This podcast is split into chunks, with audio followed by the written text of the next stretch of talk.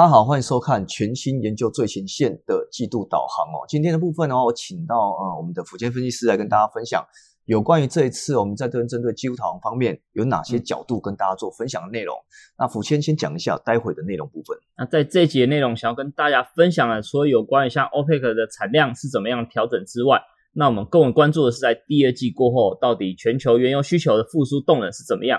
那在这一节内容会跟大家做一个详细的一个说明。好，那针对这一次哦，其实我们也是全新改版之外，那也是希望说透过这次改版，让大家知道说，哎，怎么样拿到我们的研究报告，对大家而言，其实可以拿回去好好的品味，好好的解读。对，那我是怎么样拿到我们这报告的话，其实阿福来讲一下。那就希望大家在这部影片的部分啊，帮我们按赞、订阅、加分享。那同时下方资讯栏有一个网址哦，如果大家点进去之后，填下你们相关的 email 之后，三天之内填写完毕之后，我们会把这个。简报做一个免费的提供给你，做一个投资上的一个参考。嗯，好，重点就是说点下去留下 email，我们寄报告给你。对，没错，让大家可以看到说这个报告的内容。所以说，其实你们不用一定要跟着视频走了。对，你们或许看完视频之后呢，你可以看到我们的研究报告。这里地方的话是一个呃 PDF 档案。对，那大家的话其实可以踊跃的来运用这个资讯。对，没错。嗯。好吧，那我们看一下我们这一次的一些简报大纲哦。那这部分的话，就是我们的一个呃专题部分，讲到什么？讲到说能源期货展望。嗯，那当然，其实这块的话，一一定一定不免俗，一定提到 OPEC 加啦。对，那这个部分也是针对一个呃调整供应啊，需求复苏这块的话，都是牵动优势的发展。是是。好，那如果针对像是一个能源期货的价格回顾部分的话，其实我觉得还是一样，跟大家说明一下，其实现阶段如果从第一届角度。当然，无铅汽油涨幅最大，来到将近快要四成的水准。但普遍来看的话，基本上有将近两成到四成情况。天然气少一点呢，大概就是两帕水准。这是为什么？这原因？那最主要反映到，其实在第一季的时候，冬季的一个低温的情况，并没有想象中的那么明显哦。那尤其在三月份的部分啊，其实气温回温的情况之下，反而让天然气的期货表现是最为温吞哦。嗯。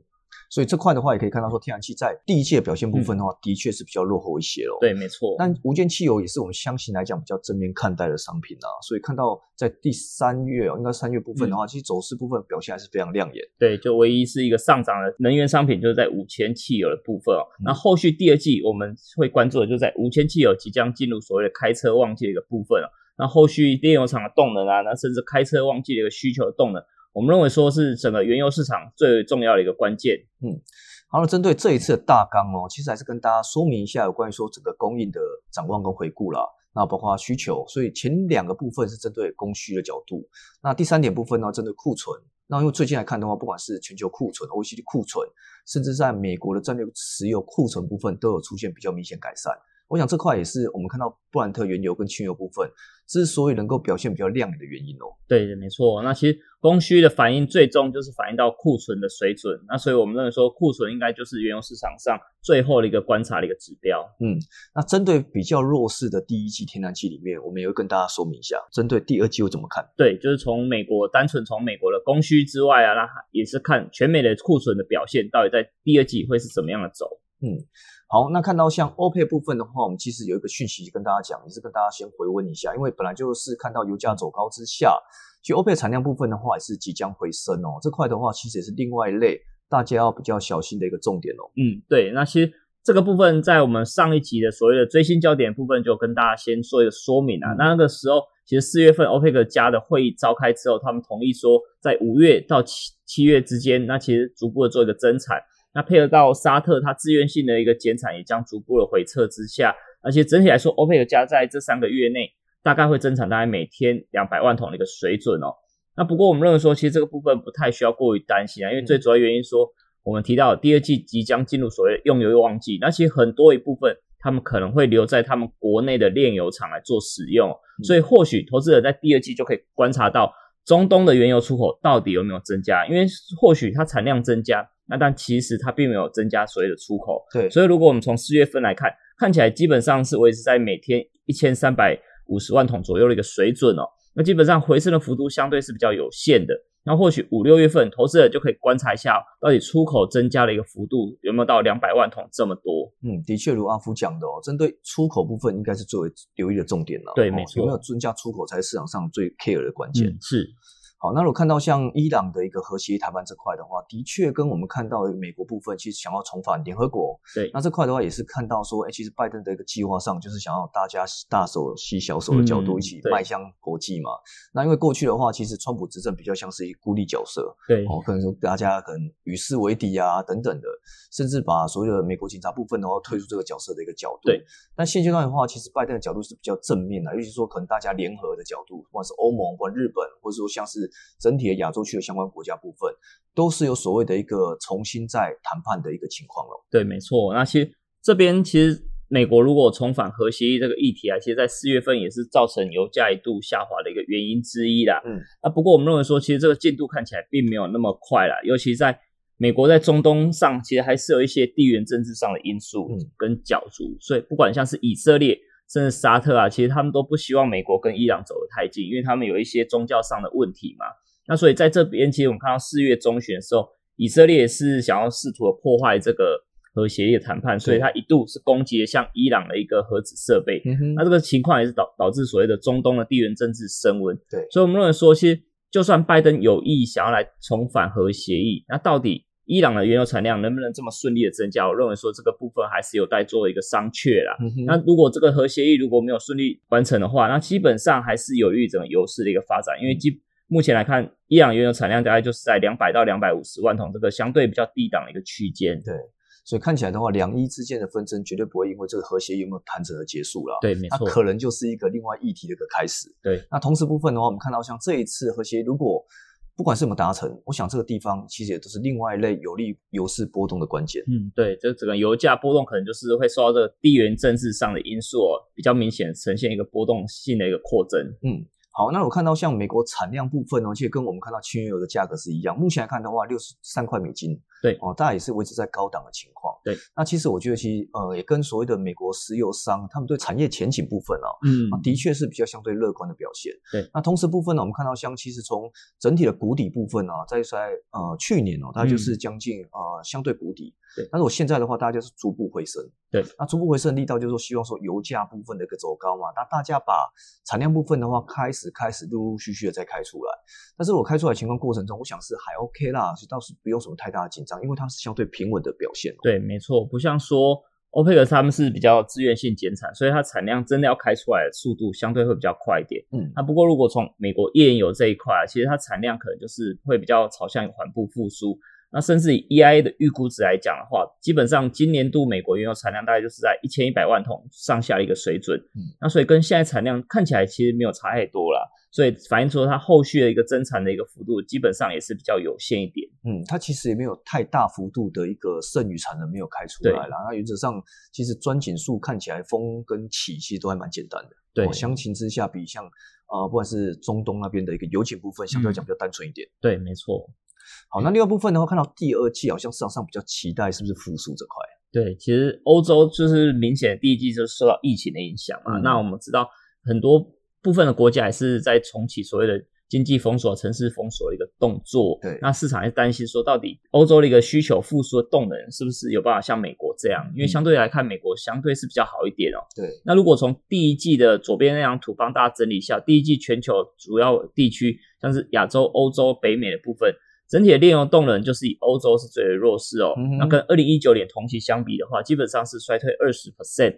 那不过反而到第二季的部部分，我们看到右边那张图哦，如果从比较悲观的状态之下，欧洲基本上是跟二零一九年相比是衰退十 percent。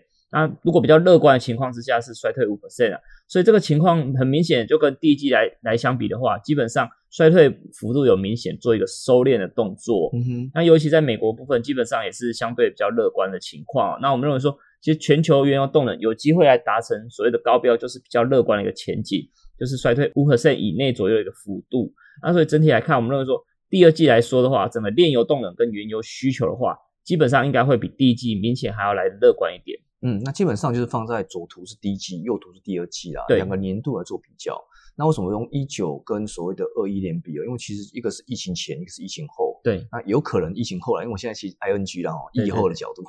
那 ING 的角度基本上还是看说，哎，未来这可能在第二季的情况，那这个情况有没有可能说会比一九年来看有改善？其实看起来的话，二是比一要的没那么烂了。对对，基本上是比较好一点，就是比较复苏，复苏的动能会比较明显一点。嗯，那当然，我其实看到像疫苗也是有影响啦。其实这块也是市场上所期待的重点。对，虽然说有一些副作用啦，但是看起来好处比较多。然后真的所谓有血栓问题的，其实比例相对来说还是比较低啦。嗯，所以第一点其实还好啦，不用太担心。我觉得整这块的话，大家就是边走边看了。对，边走边看。其实这个价格部分也是如此嘛。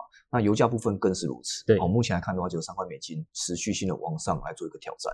好，那另外部分的话，看到像第二季的需求呢，也是相对复苏。那因为我们从所谓的三大能源机构预估里面哦，其实在针对第二季之后的话，其实全球需求部分其实都普遍来看是正面看待啦。那尤其是说，不管是年成长啊，或者复苏部分，基本上的话，其实都快要弥补去年哦，其实衰退的额度。我想这块是不是也是值得大家所正面看待油市发展的一个动力？对，没错。那其实我们知道，从去年疫情的开始之后，第一季跟第二季的原油衰退的幅度、需求衰退的幅度是最为明显。所以，如果从 Y O Y 就是年年成长来看的话，今年第二季的动能基本上是最为期待的。那如果从左边的图就看到逐季的下滑，然后不过基本上就呈现一个正成长的趋势。那我觉得比较重要的是要观察到库存的一个增减的一个部分，就在右边这张图帮大家整理了三大能源机构对全球原油库存的一个消化速度。很明显就是呈现一个逐季的一个扩增，不管是哪个机构都是朝向这个角角度了。在这也是代表说，基本上从第二季过后，整整体的一个库存的一个消化速度扩增的一个情况之下，对油价啊，甚至一个库存压力都会比较明显的一个改善。嗯。好，那看到炼油厂这块哦，其实美国炼油厂这块的明显复苏。那同时部分呢，我们看产能利用率啊，或者说投入量部分，其实在呃第一季之后，其实就快速回升了。对，哦，这投入量部分的话，来到将近每天一千五百五十万桶。对，哦，这个水准其实产能利用率已经来到八成五哦。那这个区间部分呢，来到区间五年区间的一个范围里面，所以这个角度部分的话，也是代表用油需求部分的一个提高了。对，没错。那虽然说第一季看起来有一度明显下滑，那这个部分。是反映到就是第一季三月部分啊，德州受到整个低温的影响之下，炼油厂呈现一个比较明显的关闭，所以导致它的产能是呈现下滑。那不过基本上现在就是已经回回归到比较平稳的一个状态。那甚至我们认为说第二季过后，这个原油投入量或产能利用率应该会朝向五年的平均值，甚至平均值之上来做一个迈进。嗯。好，那我看到像美国的原油库存这块其实是小幅改善了。我们看到说整个整体部分的一个库存来看，虽然说是有相对高档，但是整体部分的话是相对收敛。对，哦，不管是库金库存，或者说美国原油库存这块，那相形之下，它也是看到说，其实整体部分的一个油市风险是比较出现淡化了。对，那其实这一块我们认为说，虽然说库存原油库存看起来是比较偏高的，那不过基本上是反映到三月的大雪导致炼油厂的需求是比较明显降低嘛。那所以我认为说，后续炼油厂的拉货动能应该会开始出比较明显的增增温的情况之下，对美国原油库存的消化速度在五月份过后，应该就会可以看到明显的一个改善。嗯，那如果从库欣库存更是不用担心啦，因为去年那个油价下滑影响，就是在库欣库存的过高的一个压力。那以目前来看，基本上已经降到四千五百万桶了，所以整个明显对轻原油期货的一个价格下行的风险，就是呈现比较明显的减轻。嗯。好，看第二季部分的话，其实应该还是维持在供不应求。对，哦，第二季这是可能是最直接的基调，而且是供不应求部分的话，好像还有扩大的空间哦。对，因为这是从 EIA 的一个月报做一个统计，帮大家做一个整理的情况。那我认为说，基本上它是比较保守的看待，因为它预估说第二季基本上维持一百五到两百万桶的一个供不应求的水准。那不过如果从前面来看的话，基本上。还是有机会朝向两百五到三百万桶的一个水准来做一个扩增。那这个部分啊，基本上就算欧佩克加陆续恢复产量的动作，那不过我们认为说基调就是放在全球需求的一个增温。对整个原油市场供不应求还是保有一个相当高的一个信心。嗯，那我看到像第二季的话，可以留到呃美元指数反弹。那回顾到我们看到二零二零年的疫情影响其实我们看到美元指数跟油价的走势部分其实是比较有点负相关啊。那美元指数反弹其实相形之下比较不利油价。但现阶段而言的话，可以看到，呃，美元指数出现比较明显压回了。我看到像价格部分的话，来到将近九十一点的整数关卡。那同时部分的话，其实在现阶段费的持续坚持比较偏割态度之下，对油价部分，我想它并不会是一个太大幅度的一个风险来源。嗯，那再来的话，看到像美国气产呢这块的话，也是我们想讲到天然气这块的一些说明。那有关于说气产这块，是不是有一些另外一个角度来看一下天然气的气价？对，那我们前面稍微跟大家提到说。因为天然气即将进入所谓它需求的淡季，那不管是天气比较平稳，甚至美国的产量可能会持平，那缓步的上升的情况之下，其实对天然气的价格相对是比较中性来看待啊。那如果以 EI 预估来看的话，基本上它最最新的月报是上调今年美国天然气的一个产量到每天九百八十八亿立方英尺哦。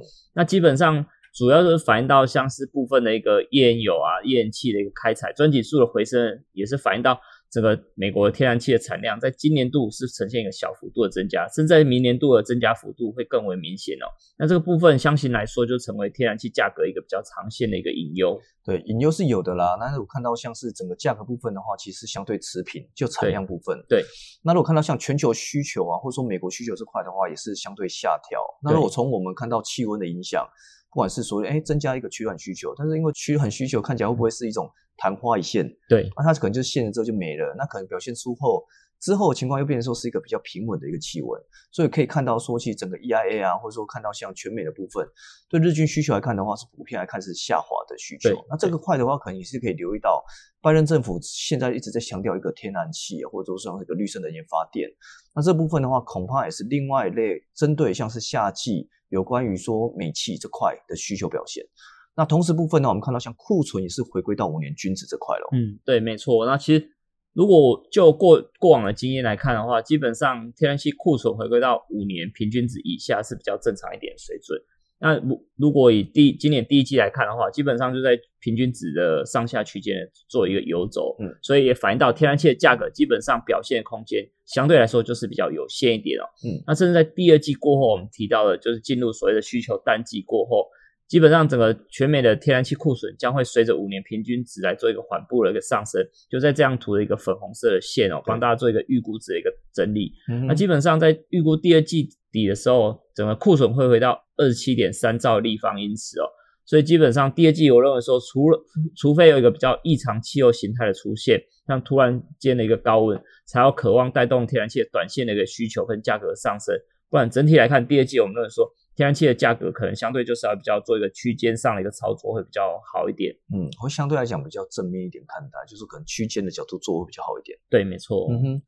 好，那看到结论部分的话，其实原油基本上我们还是比较正面看好了。对，其实虽然价格还是高了啦，嗯，但整个需求部分、整个供给部分、整个推动部分，看起来油价这块并没有说很乏力。对，相形之下的话，反而是还是持续在所谓的期待今年的复苏感。对，哦，但气价不一定啊，气价可能就是跟库存消费可能更直接的关系，还有气候的影响，取暖需求。对，没错。哦，那针对像是油价，有包括原油，包括五千汽油，包括天然气。这块的话，请阿福跟大家讲一下，帮大家做一个简单的总结哦。以原油来看的话，我们认为说欧佩克家的一个增产的动作，其实不太需要过度担心哦。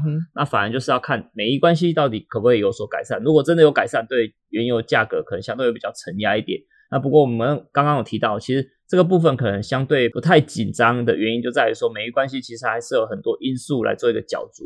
那第二季我们比较在乎的就是在美国的一个开车旺季过后，其实到底需求炼油厂的需求跟终端汽油的需求有没有比较明显的成长？然后反映到疫情的影响。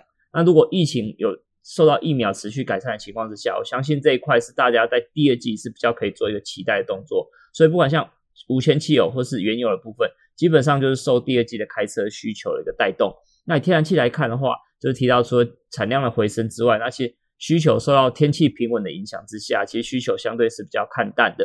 所以，如果从天然气期货的角度来看的话，基本上就是比较一个保守应对一个角度哦。嗯，所以看到了两油还不错，气的话可能就是比较保守一点。对，没错。好，那最后的话可以看到我们的研究最前线里面，它包括很多最新焦点哦，包括名家开讲技术导航部分，也欢迎大家来去按赞、订阅跟分享。最后跟大家提醒一下，就是看完这部影片。